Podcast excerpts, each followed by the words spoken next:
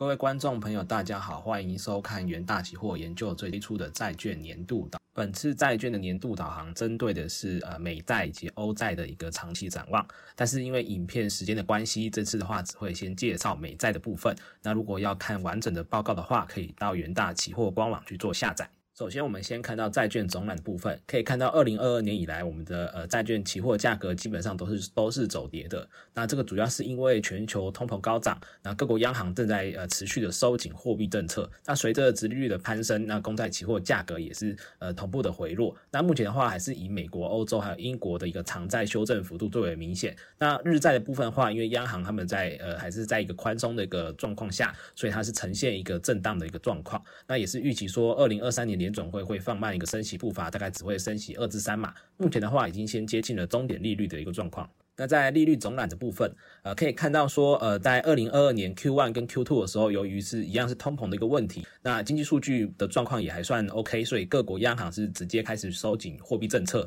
来去对抗一个通膨的发展。可以看到说，呃，公债值利率在 Q 一 Q 二的时候是快速的攀升。那在 Q 三 Q 四的时候，由于说市场也开始担忧经济会不会有一个衰退的现象，所以也有一些呃避险买盘开始进驻于债券的一个部分，所以变成是让殖利率呈现一个高档震荡的一个状况。接下来看到美债部分，从呃右图可以看到说，十年期美债期货从二零二二年到至今那个走势是呈现一个呃震荡走跌的一个很大的一个跌幅。那回顾二零二二年的话，是主要是受到乌俄战争所引起的一个高通膨影响。那联准会是开始升息，然后还有并且并且开始缩表，造成美债价格震荡下行。那未来的话呢，呃二零二三年的话，美国通膨的问题目前是变暂缓的。那联准会的话，速升息的速度也放慢。那经济衰退的风险还是在，所以会为美债带来一个下档一个。支撑。那整体来说，联准会放缓升息步伐以及一个经济衰退的风险，会为美债带来一个上行力道。但未来还是要留意一下就业市场还有服务业需求对一个通膨的影响的状况。那我们首先先看到费的政策的部分。那在二月的一个 O F O N C 会议中呢，他们呃他们是决定是再度升息一码到四点五到四点七五趴的一个利率区间，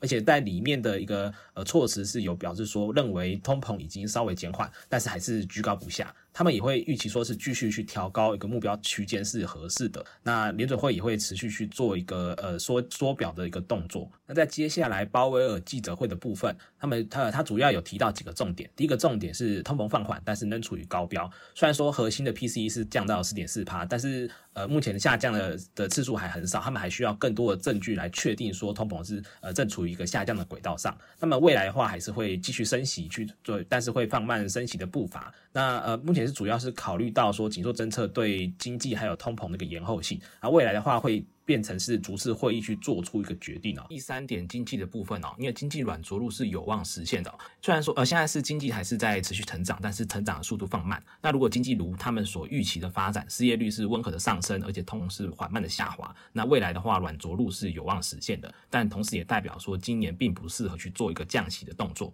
那在联准会十二月所公布的一个经济预测以及点阵图可以看到说，那二零二三年的话，他们是大幅的降低一个 GDP 的一个预期。那二零一二零二四年也是稍微小降一点到一点六帕。然后 PCE 以及核心 PCE 预测是皆有所调整哦，显示他们还是认为说，呃，目前通膨的话还是很难去有一个明显的下降。那当时的话，官员也对二零二二年以及二零二三年的个利率预测有一个一致性哦，显示联准会升息对抗通膨的一个决心非常强烈。那右边的点阵图也可以看到，说他们也预期二零二三年的话，可以会把那个终点利率升到五趴之上。但是我们看到下页就是市场的看法的部分是比较乐观的哦。从 CNE 提供的一个 Fed Watch 工具可以看到，说在二月会议以及一月非农数据公布之后呢，市场认为三月跟五月的会议会各升息一码，这个跟联总会的预期是差不多的。那后续的话会保持高利率一段时间，但是他们市场是认为说随后会在十一月以及十二月会议的时候各降息一码，整体来说是比联总会预期是更为乐观的。那我们接下来看到联准会缩表的一个状况哈，联准会目前还是维持一个缩表的方向，他们已经自资产负债表的峰值下降了大概四千九百五十亿美元，但但他们未来的话还是会做持续回收动作，目前的目标还是在呃每个月九百五十亿美元。但这个缩表过程其实是很长而且很慢的啊。但是联准会目前也是没有要考虑去做一个主动出售出售资产的部分。那当然也是后续要留意缩费的是不是会再释出更多的一个缩表的细节。接下来我们看到美国经济的一个部分哦，美国在物价方面 CPI 是持续下降，然后服务通膨变成一个未来要观察的一个重点。可以看到说十二月 CPI 是降到六点五帕，核心 CPI 降到五点七帕。表示说，目前通膨的确有一个放缓的迹象出现。那其中的话是以能源还有二手车价格下降最为明显。但是目前的需求是转向服务业哦，尤其是房屋以及交通服务还有医疗服务。可以看到右边的那个 CPI 细项年增率，可以看到这三个部分的话，呃，并没有一出现一个下降的个明显下降的一个状况。那这这就是未来通膨是不是会真的下降的一个观察重点。那在预期通膨的部分，那由于受到能源价格回落的影响，一月密大未来的一个一年期的通预期通膨率是下降到三点九帕，但是五年的一个预期通膨率还是维持在二点九帕的一个区间。那随着消费者预期通膨持续下降，还有核心核心 CPI 同步走低哦，证明说物价压力目前已经见顶，让联准会有出现一个放缓升息的空间。那在美国就业市场的部分哦，可以看到最近最新公布的一个数据，在一月非农就业新增人数新增了五十一点七万人，是远高于预期。那失业率的话也降到三点四帕，是创了五十三年以来的一个新低。显示目前美国的一个就业市场是仍然是非常强劲的，而且特别是看到在气象的部分的话，特别是休闲还有饭店业以及医疗保健等服务业的涨幅最大，那也是符合我们刚刚所说的服务业通膨的一个状况，是仍然还是存在的。接下来我们看到美国 PNI 的一个部分哦，可以看到呃 I ISN 制造业 PNI 是降到四十七点四，为连续第三个月下滑。那从气象来看的话，是一月新订单指数跟生产指数是同步下降。那这两个指数下滑，表明说未来需求是可能会进一步走弱的。但是我们看到一月的 ISM 非制造业 PMI 话反而是上升至五十五点二，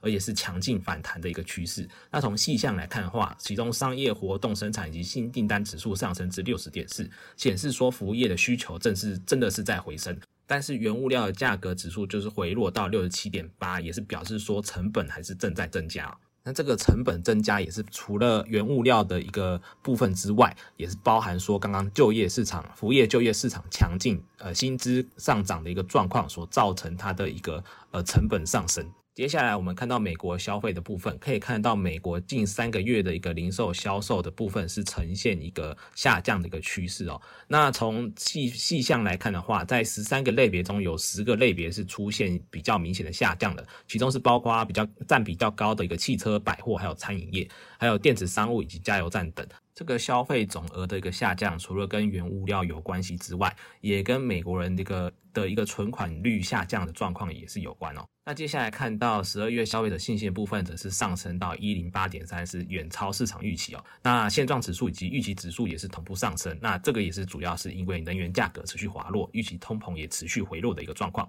接下来我们看到美国经济的部分，可以看到美国实质的一个 GDP 年增率还是维持在二点九帕，但是在美国领先指标的一个年增率则是持续的呃处于负值哦。但是因为这个领先指标年增率小于零是一个经济衰退的一个警示讯号，目前已经是连续六个月小于，因为所以美国可能会在二零二三年下半年会进入一个衰退的状况。然后我们从下一页的一个纽约联准会所公布的一个美国经济未来一年的一个衰退几率来看，可以看到，呃，最后面二零二三年部分是美国经济的衰退几率是快速飙升到二十五点一五帕，显示经济衰退的可能性还是存在的。最后我们来看到美债期货的一个综合分析，在经济面的话，核心 CPI 是出现一个拉回，但是在服务项目还是居高不下。预期的一个通膨率是持续下降，劳动市场强劲，还有呃还有呃制造业 PNI 续弱，需求放缓，但是非制造业 PNI 反弹，需求回升，整体的消费力道开始出现减弱，但是消费者的信心还是处于处于一个升温的状况。所以美国经济未来所要观察的重点，第一个就是在呃 CPI 服务项目是不是有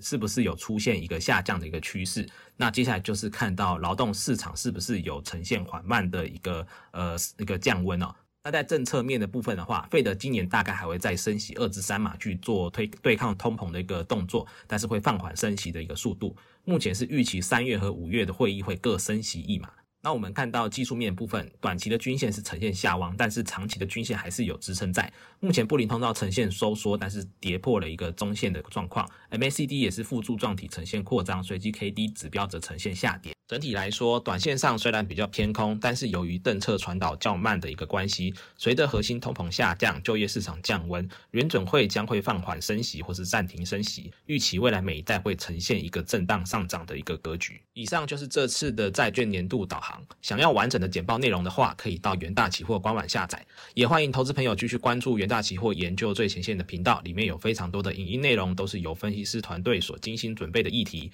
喜欢我们的影片的话，也不要忘记帮。我们按赞、订阅以及分享哦，我们下次见，拜拜。